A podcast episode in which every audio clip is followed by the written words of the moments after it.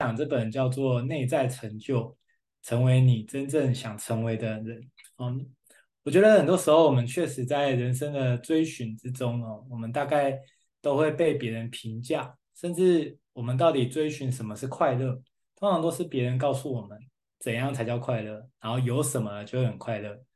但是到头来，大家有没有一种发现，就是我们也听了那些所谓人家世俗所说的，或者是长辈所说的，可是好像没有因此拥有了之后变得特别快乐，可能有当下的快感，或者是有当下的成就感，可是好像没办法长久诶。那就是当我们发生这样的事情的时候，我们就会以为我们要再去追寻更多的一些功成名就，来继续获取这个快乐。当我们越追逐越大的时候，就会发现，天哪！我都这么努力了哦，我也都真的油门踩到底了，我都这么全力以赴了，为什么我仍然没有幸福、没有快乐的感觉？纵使我明明就已经活成了所谓的人家说的人生胜利组，可是好像还是没有觉得很幸福。那我想，过往我们大概都是在追寻所谓的外在成就。当然，外在成就呢，就是所谓的成绩啊，或者是出了社会，所谓的升迁、薪水，甚至呃，可能买了几栋房子，买了多少车子，我们大概会追寻这一切来当做获得幸福感的来源。但没想到，其实在这本书呢，其实就来跟大家分享，事实上，我们真正在追求内在成就，事实上，这才是能够让我们获得长久的幸福。也就是我们放下外在成就的包袱，那我们就有机会找到自信与快乐的泉源。我觉得这本书真的写得太棒了，所以那时候我在看这本书，真的也是在凌晨的时候看，我真的看得很很感动哦，真的速度哽咽，就是很多的地方我静下心来思考，就觉得确实哎，我们过往都好努力哦，但。真的这么努力的过程，如果没有获得这些幸福，我觉得好可惜。所以当时艾瑞克写了这本书，然后第一手拿到，然后又赶快把它看完的时候，就觉得如果我们都能够早点看到这样的书籍，内在成就来提醒我们，其实我们可以把人生的目标当中放上内在成就，那么我们就有机会获得巨大的幸福感。那当然也有一个好消息哦，就是事实上内在成就跟外在成就它是不需要二选一的。这个也在等下的分享当中，我就会来跟大家说明。大家好，我叫泽维。那其实我在说书的过程呢，每次在选书哦，我都希望能够选到对大家来说有机会是命定之书的书哦。甚至我也希望可以透过这些书籍带给大家温暖。大家有没有发现哦？真的在。外面的世界里，其实大概都是用一些的手段或是一些的话语，其实都是很不慈悲的，为了要达到我们一些目的。可是，其实，在世界不已已经不缺这些尔虞我诈，其实我们缺的是真正很温暖的言语，很温暖的能量。这也是当时我成为说书人之后，我给自己的一个期许，就是希望能够让每一个来听的朋友们，不管是听现场。或者是听之后可能 YouTube 的回放，或者是 Podcast 的回放，我都希望能够带给各位一丝丝的温暖。其实我觉得，如果真的能够做好这件事情，哦，对我来讲，我觉得真的是功德圆满。那当时选了这本书，我一直都很期待。尤其我们在这几年当中，其实也跟艾瑞克一起合作了很多次的访谈。我们一直很想要推广阅读，但是。大家也都知道，其实，在台湾的阅读环境哦，其实都很需要大家一起的护持。因为，呃，不知道大家有没有看新闻哦，就像最近台北，呃，金石堂跟诚品他们都陆续的在信义店的部分都已经收掉了。那为什么会这样呢？其实我觉得很可惜哦，因为其实这些的书店，他们如果经营的比较挑战的话，其实这些的出版社或作家，他们也会面临到挑战。那么整个。国家的一些学习跟教育，如果没有办法一直产出好的东西，其实是会影响到未来的下一代的。它其实影响是非常深远的。那也不不存在说，哎，我有没有在金石堂工作，我有没有在诚品工作？所以我们一直都很想推广阅读。那尤其啊、我也是真的透过阅读，真的可以这么说，翻转我整个的人生命运。所以我也会想要能够推广阅读。那刚好也跟瑞克有这样的想法，所以我们访谈了好多，包括跟大家谈职场力，也包括跟大家谈如何阅读。我们就是希望能够让大家有找到方法，爱上阅读。那阅读对我们人生的巨大的帮助，我们希望能够带给大家。所以很感谢这过去的这三年来哦，就是我们合作了大大小小的一些呃场次。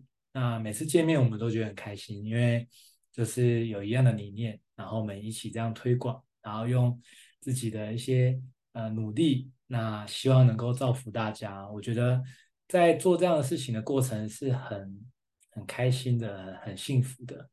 那我们就来看哦，这本书它当中讲了哪些我觉得很棒的地方，想跟大家分享。首先呢，嗯，其实这本书有讲到内在成就，让我们无时无刻都感到所谓的丰盈圆满哦。因为即便在独处漫长的黑夜里，都能够感到自在从容。为什么呢？因为光来自于内心。我当时看到这句话，它是在第一个章节就看到了，我非常有感觉。那时候已经是凌晨了，但是确实，纵使已经到黑夜，但，我在看书的时候，我就有一种很强烈的温暖。所以，确实，当我们的内心能够发出这道光，甚至我们可以照耀别人，其实那是一份非常幸福的感觉。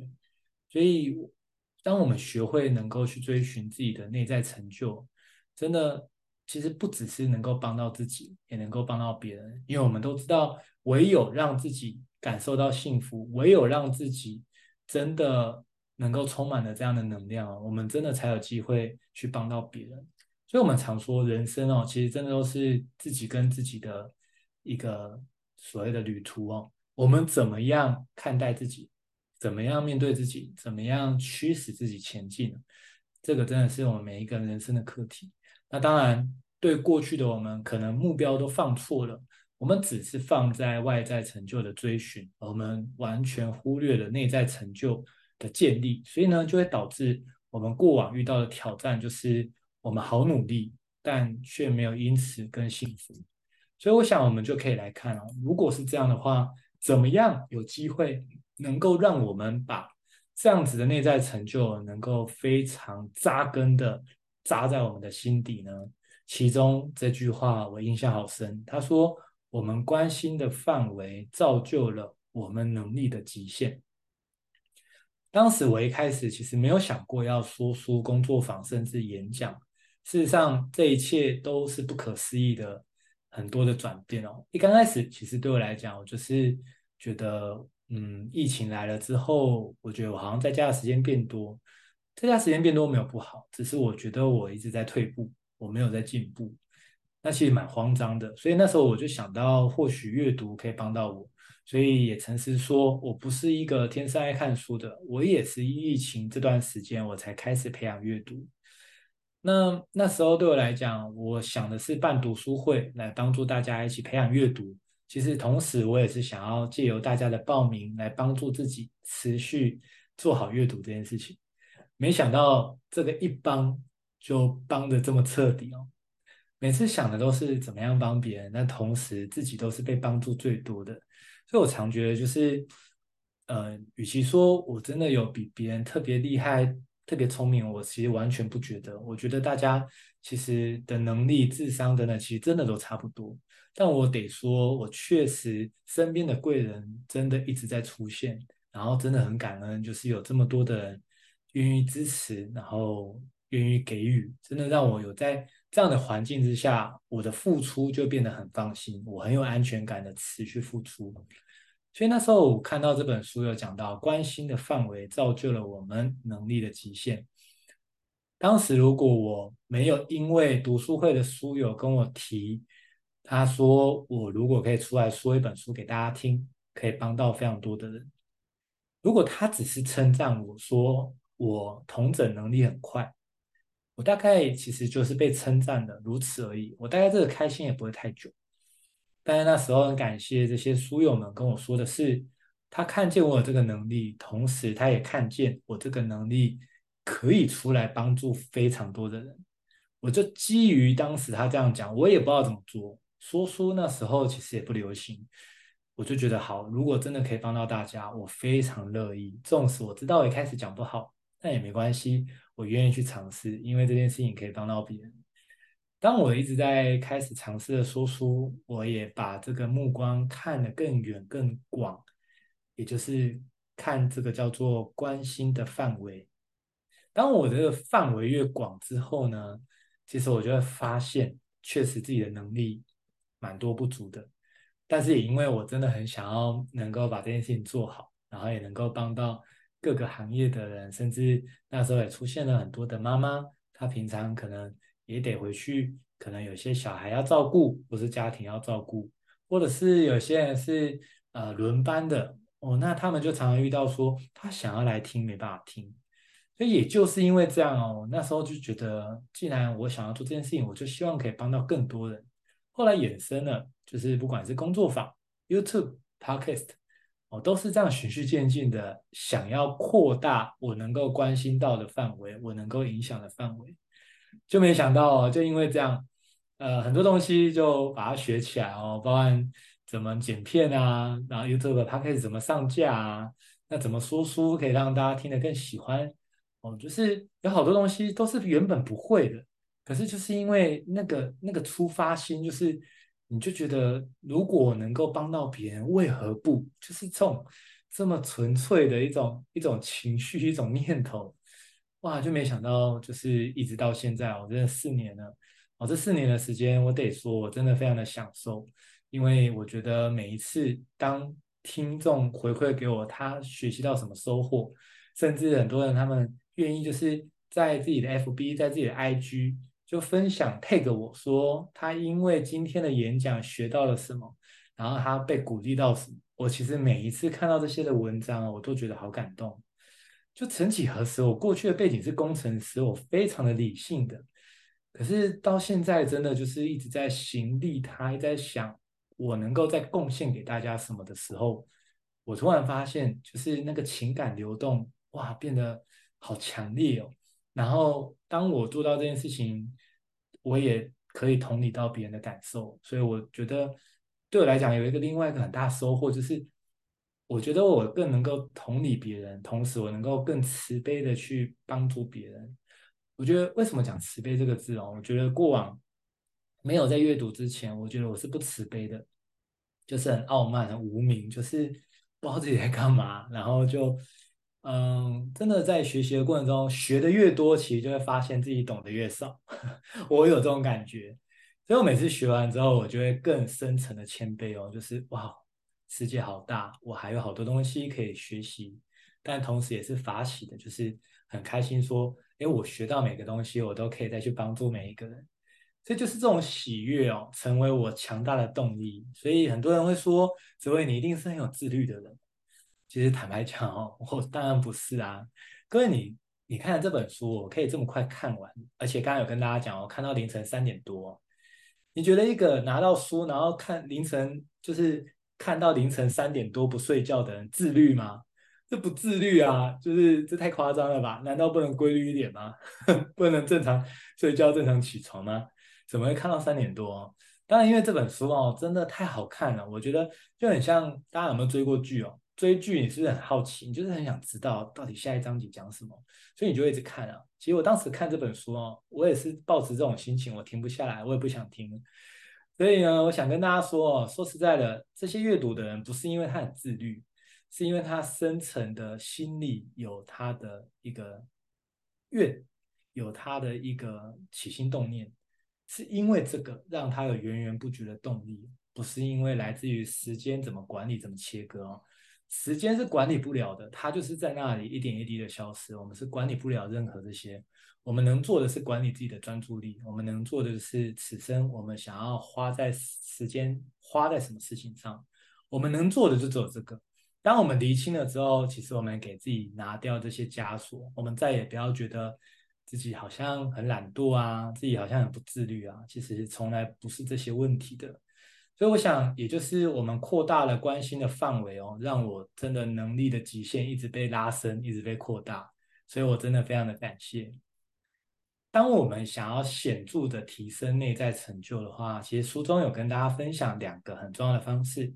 第一个叫做自我实现，自我实现未必一定是帮助到别人，但自我实现一定是你内心深处一直很想要完成、很想要做的事情。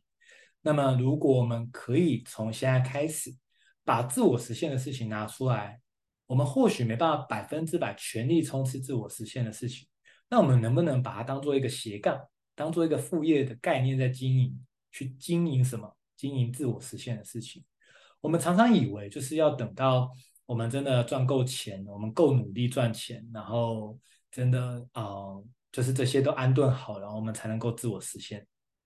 其实完全不是这个样子的，因为如果你等到那个时候，其实没有人能保证一定等得到那个时候。但是我们可以做的事情，就如同现在很夯的所谓的斜杠。我认为，如果我们知道自己要自我实现的事情是什么，我觉得可以把自我实现当做一个事业在经营。也许你没有要变现，也许你没有要赚钱，但自我实现的事情就代表这是你人生的使命哦，你想要。此生做这件事情了无遗憾，那我想这样就不会有太多的遗憾，叫做等到我有空再来做。但事实上，人生直到走入棺材里哦，都不会有空啊。我们人生真的都很忙哦，大大小小的事情，有好多的情绪，好多的关系，我们需要照料，我们有好多的角色需要去尽这样的责任。所以鼓励大家自我实现，其实你可以试着现在就开始去做。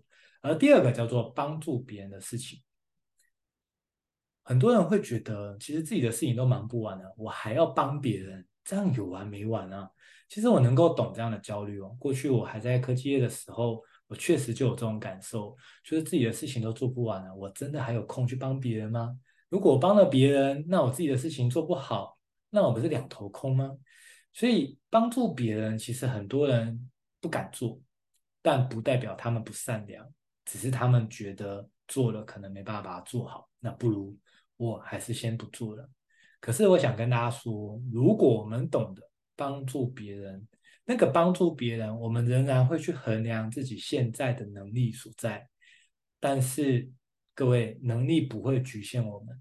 就回到我开头讲的，事实上，我或许没有说书的能力。原本我确实没有很多事情，我原本也不会。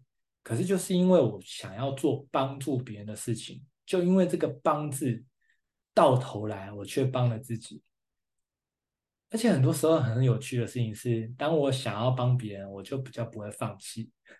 如果我们只是自己想要帮助自己，然后想要完成什么，有时候我们好像努努力个两天哦，我就觉得啊算了啦，好像也没差，不做也没差。可是，如果这件事情跟别人有关哦，我发觉这人性有一个很特别、很可爱之处哦。当我们想要帮别人的时候，有时候我们是更勇敢的，因为我们觉得这件事情我想做到，纵使明明没做到，不会有惩罚，也不会对自己有任何的不好的事情发生，我们都还是想要全力以赴。我不知道大家有没有这种感觉过？这事实上，当我们想要提升内在成就，我们如果能够。心中一直在想，我们要去做自我实现的事情，同时我们也想着怎么样帮助别人。各位，你真的去试试看，你姑且相信我。当你在尝试的过程中，真的你去体验看看那样的幸福是不是非常的长久。我直到现在哦，其实在过往这些的利他帮助别人哦，我真的有很多的幸福感哦，真的直到现在还是很强烈的。我还记得那时候。去这个内湖慈济去捐衣服啊，真的开车去的时候，我很讶异，就是连捐连贡献都还要排队，大家知道吗？就是我那时候开车去，我还要排队，也就是依序的把衣服，然后就是拿给志工们。这样的喜悦，我直到现在还是好强烈，那已经好久以前的事情。所以我想说的是，其实幸福感它可以持续很久的。如果这件事情，它是自我实现的事情，或是帮助别人的事情。真的，你回想的时候，你都会微笑，你都好开心哦。这是我过去的一些经验，其实我也想要跟大家分享。那书中其实有讲到宪哥有讲到一句话：我们的举手之劳是他人的无能为力。或许真的是这样，有些东西对我们来讲好像确实是擅长的，可是这个擅长却有可能是别人的不擅长。所以我想，我们如果都能够关照更多的人，看见别人的需要，从别人的需要当中看见自己的责任，我们有时候真的就是多做了一点。就是多做一点，每一次都问自己，我能不能多做一点？就像我在年初的时候设定，我今年要讲一百本书。我那时候设定的时候啊，坦白讲，我也没有多想太多，我也没有去展开什么行动计划，我就觉得这件事情我想做。直到最近年底了嘛，就发现说，哇，现在才八十八集呢，是不是快要十二月啦？所以呢，我就觉得。我是不是也可以放弃？反正我当时设定了一百场这件事情，我估计也没有人记得，因为大概我好像也没有特别跟太多人说。但是这件事情，我觉得如果一百场就象征着我有一百次的机会，可以提升大家的能量，可以帮助大家更温暖，可以帮助大家可能突破人生当中遇到了一些困境，遇到一些挑战。如果哪怕某一集的某一句话帮到了别人，我都想要持续的全力以赴，所以就是这样的感觉，我就觉得没有关系，我可以就是再努力一点哦。所以上个礼拜就跟大家一口气分享了四本书哦。我想我每本书都是全力以赴的跟大家分享。那当然今天原本也是想要分享多一点书，但是今天晚上刚好在台中有一场演讲，所以呢我是演讲一结束赶回来，再接续着跟大家分享这本书。但是我想要说，这些的忙碌当中，其实一点都不辛苦，因为会觉得很开心，会觉得我想要珍惜在人世间的每分每秒，做自我实现的事情，做对他人有帮助的事情。所以我非常鼓励大家，就是很多的东西，我们确实举手之劳，我们可以帮到别人，甚至可能哪怕只是打通电话关心别人。就像今天我傍晚的时候。我打给我的亲阿姨，然后跟她聊聊天，其实也没有要干嘛，但是她就跟我分享她近况的情况哦。那不管是一些身体啊等等的情况，那刚好过去我在呃这一块有一些的学习哦，所以呢，我听完之后我就跟我阿姨说，哎，我觉得是不是什么什么的问题可能比较大，因为其他的我都帮你排除了。那我阿姨就很讶异，她说：天哪，她。就是检查了三个月哦，然后到最后医生也才就是勉强的说出一个模棱两可的答案，但是我却大概五到十分钟哦，听完之后我就直接跟他说，我认为问题是在什么点这样子。那各位你有发现吗？就是如果没有举手之劳打这通电话，我不知道原来就是我阿姨现在遇到了这样的挑战，我也不知道我可以贡献我的能力，所以有时候我也鼓励大家就是。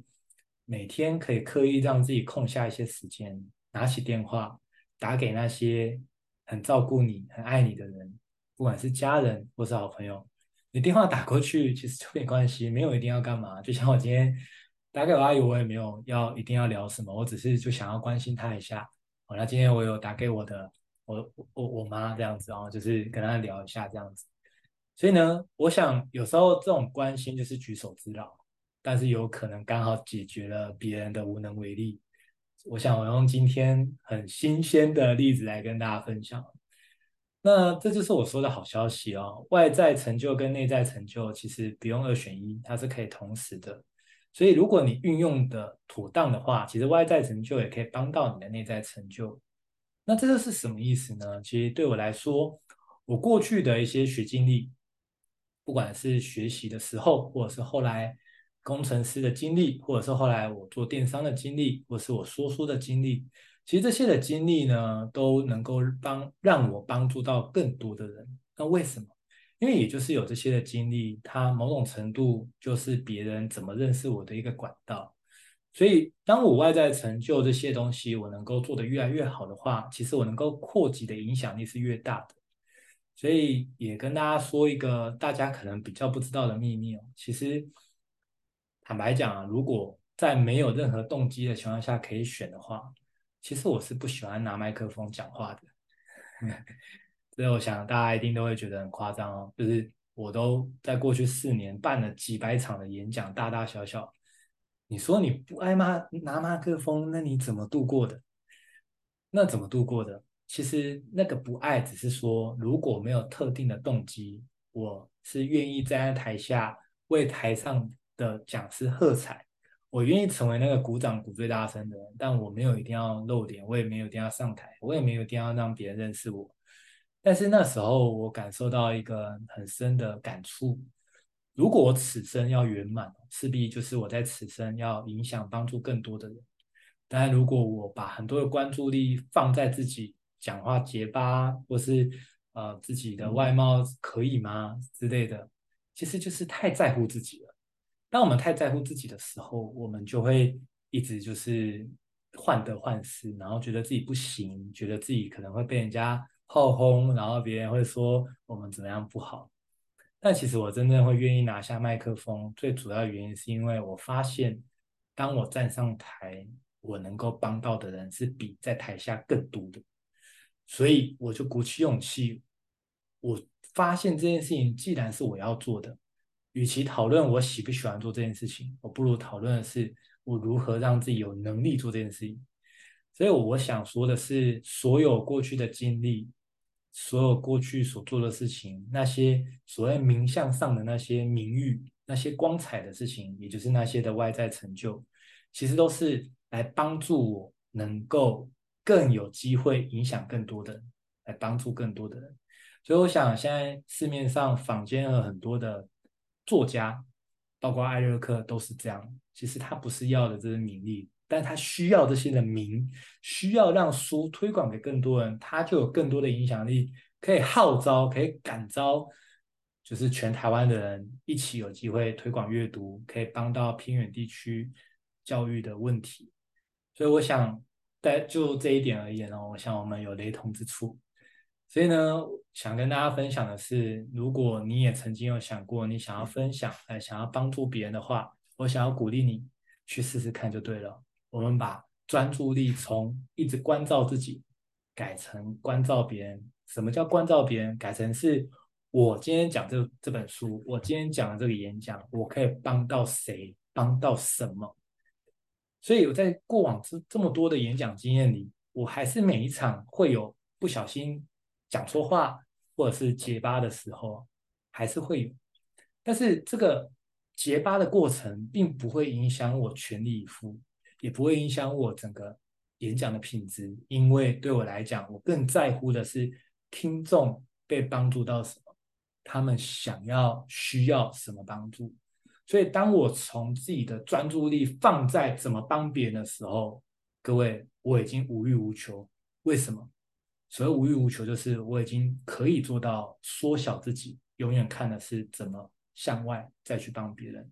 我想这句话给我很深的体悟跟感触，所以我们就可以学习，不是二选一，我们同时可以拥有。呃，我想鼓励大家是，其实真的大家直接去做，其实真的是最快的。曾经我也是那种要想得很清楚才愿意去做的人。那直到最近，我听了一场演讲，哦，那这场演讲其实帮助我非常的大。那这个就是好哥郝旭烈老师的一个演讲哦，他就讲说，当然我们可以想，我们可以想清楚一点。问题来了，不做就是想不清楚啊，想想不清楚，唯有做才有机会想清楚哦。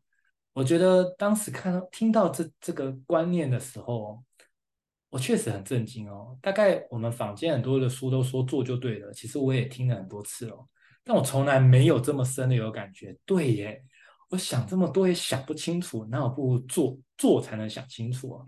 所以想跟大家说，持续往前总比原地踏步好，过错总比错过好。各位犯错一点都不用担心，因为所有伟大的事情，所有我们想要做的事情，我们都一定会犯错的。我也诚实跟大家讲，我刚好也跟好哥一样，我的 podcast 是不剪辑的。那不是因为觉得自己多厉害多有名啊，是因为我知道，如果我一旦完美主义上升，我一旦 开始在剪辑的话，我就不想继续做了。所以呢，我的 podcast 就是直接 live 原汁原味，然后储存，然后就上传了。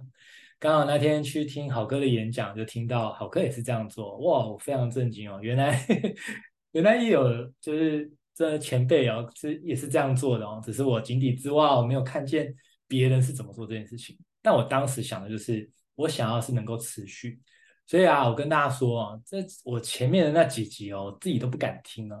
哦，各位也帮我一个忙，就不要听了好吗？就听后面这几集就好。前面几集真的是惨不忍睹啊！但我也没有去优化了。我觉得我想要更专注在怎么样产生新的内容，所以我就觉得真的是这样啊。如果当时我完美主义上升，我大概大概可能不要说三天啊，我可能三个小时就放弃了，那是不是就太可惜了？书中有讲到一个很经典的例子哦，他说有个醉汉弄丢钥匙，他明知道是掉在阴暗的地方哦，可是他还是决定走到灯下去找，因为那里才有光。这个故事想告诉我们什么？就是其实我们常常喜欢在容易找答案的地方寻求解答，而不是在真的应该要去的地方哦。为什么特别提这个呢？因为事实上很多人确实遇到这样的挑战哦。遇到什么挑战呢？他其实没有去问对的人，所以他就会发生了一个状况，就是他问到的都是那些放弃的人，然后他就觉得这块好难做哦。但那些放弃的人，或许对他来讲是容易找得到的人，但事实上不是的。所有的事情坚持下去都有它的逻辑跟原因。那我们可以试着找找看。那我想，如果我们未来想要遇到什么样的人，我们自己先成为怎么样的人。这边我有一个很深的感受哦，就是。有没有人想要身边贵人多助的？其实一定有嘛，有很多贵人，这是一件很幸福的事情。怎么做到？方法非常的简单，你先成为他人的贵人。所以对我来讲哦，我不在乎哦，真的认识多少人，我比较在乎的是我帮过多少人。所以我遇到每一个人，坦白讲，如果我没有帮到他，我都不觉得对方是我的人脉，顶多我们就彼此知道彼此的姓名而已。我都觉得说我没有帮到他，我好像。在这个这个关系当中，我还没有付出到，非常非常的可惜。所以基于这样的理由，我想我们可以设定成为他人的贵人，那么我们就可以持续为自己积极性的累积贵人运。我想这个就是非常有效的方法。好，那当然啦、有些人说，我也愿意帮助别人啊，问题是我就怕我们自己没有能力。可是能力不是一出生就带在身上的，其实都是在努力的过程慢慢长出来的。所以我想要说的是，其实你什么都不缺，你只需要现在马上开始。只要你马上开始了，事实上你需要的资源、需要的人脉、需要的能力，其实都会逐渐的渐倍。所以我也想跟大家说，如果有泽维能够帮到忙的地方，其实都不用客气，你都可以私讯我，我都非常乐意。当然，这个也是愿大家愿意给我机会，我觉得我都可以付出，是很棒的。为什么呢？因为过往我也受到很多人的帮助，我觉得这样的善循环是可以让大家一起变好的。而且当我们一起利他共赢，其实你会发觉到大家一起变好，每一个人都提升了，这世界不就非常的温暖、非常的美好吗？我想这就是利他共赢，也是艾瑞克一直在提倡的。啊，这是非常非常棒的一个过程。所以呢，怎么样能够让自己有一个好的环境，我想也非常的重要。书中艾瑞克跟我们分享了打造幸运的环境有三呃五个很重要的关键。第一个，移除偏见。很多时候我们还没做就觉得这件事一定很难，或者是我们还没做就觉得这个一定不适合我，甚至有没有人觉得我就是不会说话，我就是不擅长开口，我就是内向，这些我都同意，也都曾经发生在我身上。但我想要说的是，你一样可以持续内向，但同时你可以透过训练。可以让你的口语表达更好，所以口语表达好跟内向本质上是两码子事，所以并不是外向才能够口才好，而内向没办法。我想这就是一种移除偏见的一个方式。第二个叫开放的心灵，开放心胸，心灵去看所有的机会，所有的新的事物，甚至去看看不同人他们是怎么样诠释的。我觉得用开放的心胸可以让自己学习到更多新的事物，会激发出新的想法。而第三个叫做培养情绪基础与动机，也就是如果我们能够有意识的去帮自己定锚，定一个情绪的锚点，让自己不会这个情绪摆荡太大，导致我们可能没有好好的去管理好情绪，呃，伤害到别人。我想这也是非常重要。而第四个叫做透过行动连接人脉，也就是我们想帮别人很棒，但我们要直接的行动。这件事情我也一直警惕自己，就是如果我真的想帮别人，我就会全力以赴。我不希望就是这种半吊子的感觉，然后就觉得好像也没帮到他。浪费他的时间，那我就觉得很可惜哦。所以我想行动起来永远都是对的。所以呢，我们可以看到啊，如果我们能够学习怎么帮助别人，用这样的方式，第五个叫做弹性的看待事情发生，保有弹性的话，我们就会知道说，其实没有所谓的绝对。弹性这件事情，我也学了好久哦。我这近几年才有一个比较深的感受，就是。其实怎么样都好，只要还活着，还能呼吸都好。当然，能够看破跟看透这件事情也真的很不容易哦。真的也是透过过程遇到了一些事情，后来的这个醒思复盘哦，我才发现说，其实过往自己太纠结、太僵化了。这种僵化其实让彼此都不好受，而能量也无法流动。所以，弹性这件事情也是我们可以持续学习的课题。我想，如果我们学会控制自己的专注力，我们就能够控制自己的情绪。当我们能够把专注力放在那些有意义、有价值的事情，我想我们就可以学习到更多，呃，把握时间，能够做出我们想要的方向。而当我们心里如果是自由的，其实到哪里都自由。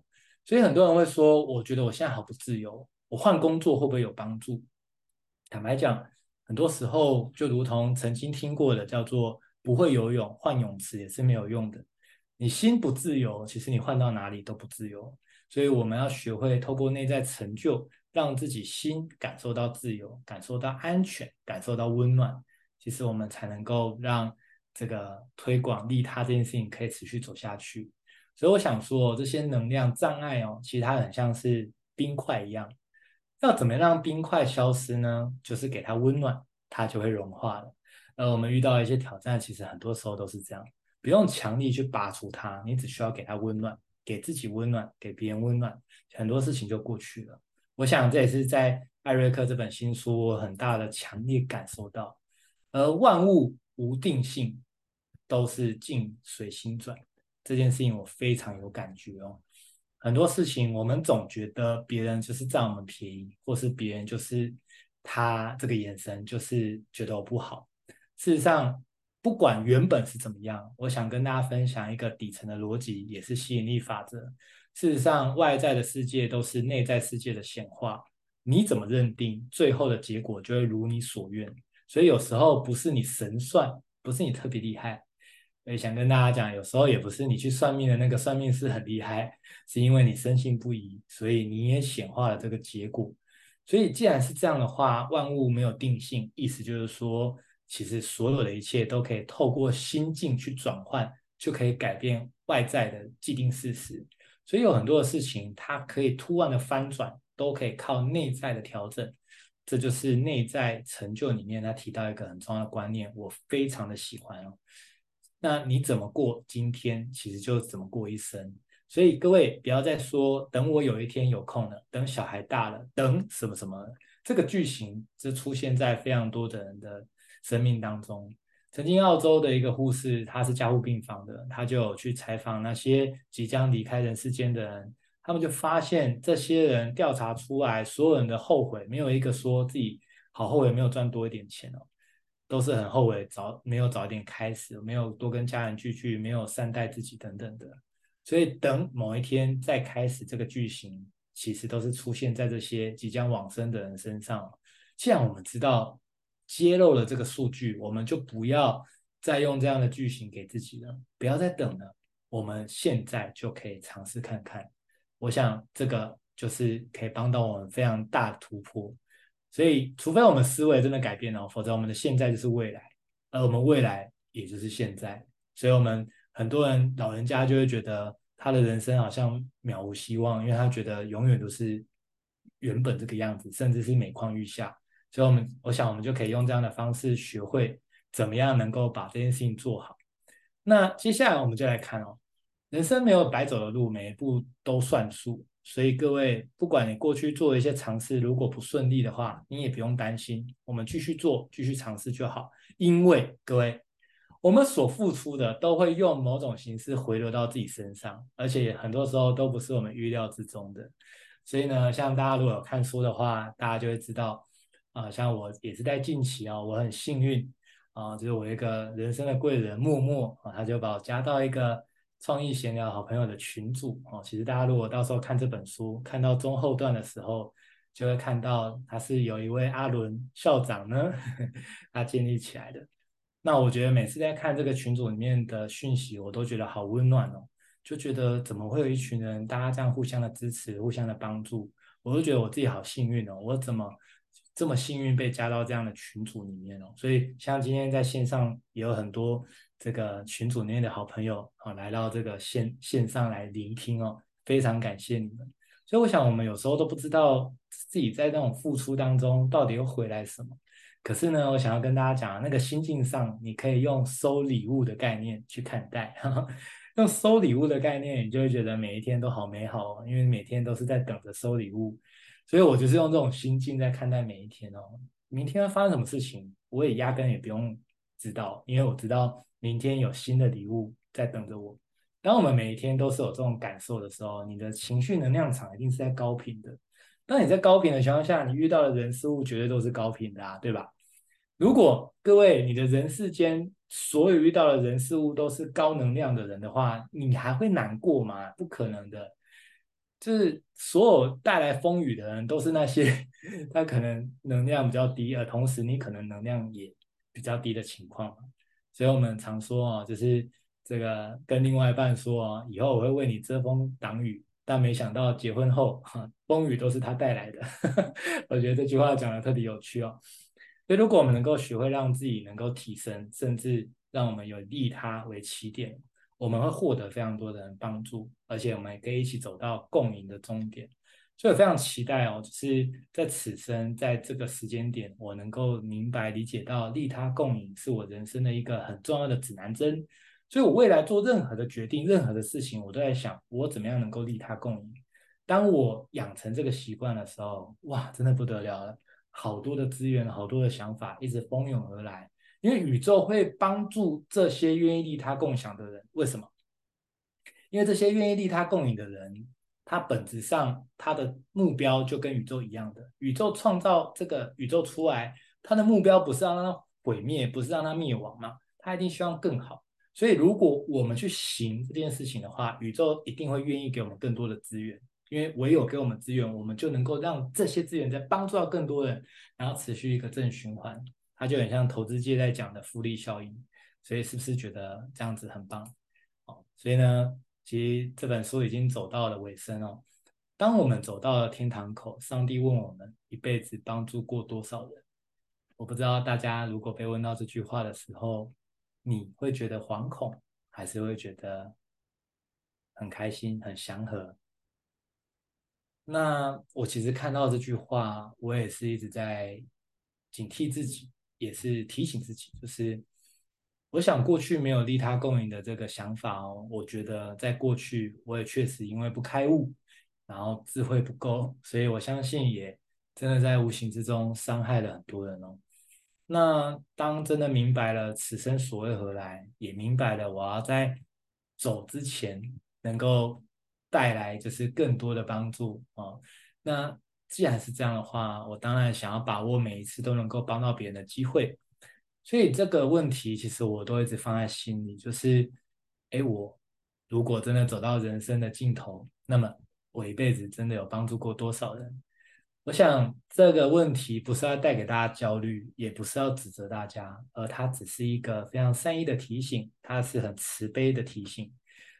若我们想的是永远怎么样能够利他共赢，能够帮到更多的人。甚至愿世界因有我们而变得更好。当我们想的是，如果我们能够为他人贡献什么，然后当我们大家都是这样想的，其实我们这样聚集起来的那个力量是非常强大的。我们常常说这个邪不胜正，正不胜邪，到底是哪一个呢？其实，在过往的环境当中，我想说的是，不争的事实就是，其实正不胜邪。大家会发现，如果你整个工作场合啊，大家是尔虞我诈，然后大家是互相抱怨哦，你再怎么正能量，其实你都很难影响他们。很多时候真的是这样。那当然，除非是你的这种金刚心，就是你非常坚定，然后你非常平静，你有机会去影响他们没有错。但后来其实想一想，我发现其实如果在这个过程中，我们能够找到一群跟我们一样有这样起心动念、一样这样利他的人哦。我们都在想，愿世界因由我们而变得更好，我们就会一直贡献自己的技能，贡献自己的资源。我们想的都是利他共赢的话，哇，这世界太美好了，我觉得真的是太棒了。所以呢，这也是我每次的呃工作坊或者是每次的演讲，我都会放上了这张投影片哦，也想要以此勉励大家，我们或许可以一起把这件事情做好。那当然，在最后也跟大家分享，我在实体和举办了所谓的工作坊。那接下来我会举办这个叫个人品牌的工作坊，来教大家怎么去定位自己的 IP，定位怎么样连接受众，然后以及就是规划的方向。我想个人品牌这个是目前大家很常讨论到的，不管今天是创业还是就业，不管你要升迁还是接案，其实如果你有个人品牌的话，我想过去我们可能都靠投履历来找寻机会，但当我们出社会了一段时间呢，其实都是靠人脉、靠个人品牌的。所以各位，如果能够在还没有确定要做什么之前，就先建立个人品牌的话，你就能够为自己谋取到更多的资源，你也能够让别人清晰的知道可以找你做什么样的帮助跟帮忙。所以呢，这也是为什么在这个月我们在台北、新竹、台中、台南举办了这个个人品牌的工作坊。如果你有兴趣的话，欢迎你可以私讯我，来跟我报名。那今天呢，呃，来不及放上这个 QR code 哦，那比较可惜一点。那如果大家有兴趣的话，你可以加我的 IG，那我的 IG 的账号是 S 二一零四二八，哦，那大家就可以追踪我。那很感谢今天大家花了这个呃五十分钟的时间哦，来听这本我觉得非常棒的好书，也非常热腾腾的。也很抱歉哦，原本是规划要半小时内讲完，但是太多很精彩的例子，我觉得。很想跟大家说，而我又不想要分成两集，我就想要一口气能够把我为什么看到凌晨三点半的这种激动、这种悸动、这种感动，能够分享给大家。那当然呢，也很感谢大家听到最后。那希望每周三这样子说书的时间都能够为大家服务，也希望今天的内容让大家有满满的收获、满满的能量。那就下礼拜同一个时间，我们线上与大家相见。那大家晚安，大家拜拜，感谢你们，大家晚安，